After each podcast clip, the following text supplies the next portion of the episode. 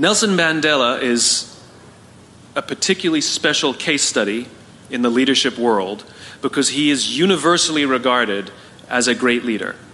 You can take other personalities, and depending on the nation you go to, we have different opinions about other personalities. But Nelson Mandela, across the world, is universally regarded as a great leader. He was actually the son of a tribal chief. And he was asked one day, How did you learn to be a great leader? And he responded that he would go with his father to tribal meetings. And he remembers two things when his father would meet with other elders.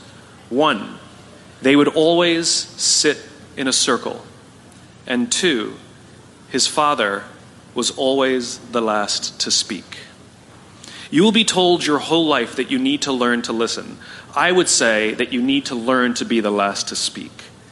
I see it in boardrooms every day of the week. Even people who consider themselves good leaders, who may actually be decent leaders, will walk into a room and say, Here's the problem, here's what I think, but I'm interested in your opinion, let's go around the room. It's too late. The skill to hold your opinions to yourself until everyone has spoken does two things. One, it gives everybody else the feeling that they have been heard.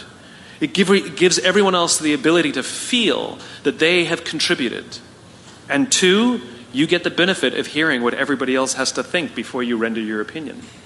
The skill is really to keep your opinions to yourself. If you agree with somebody, don't nod yes.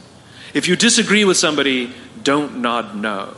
Simply sit there, take it all in, and the only thing you're allowed to do is ask questions so that you can understand what they mean and why they have the opinion that they have. You must understand from where they are speaking why they have the opinion they have, not just what they are saying.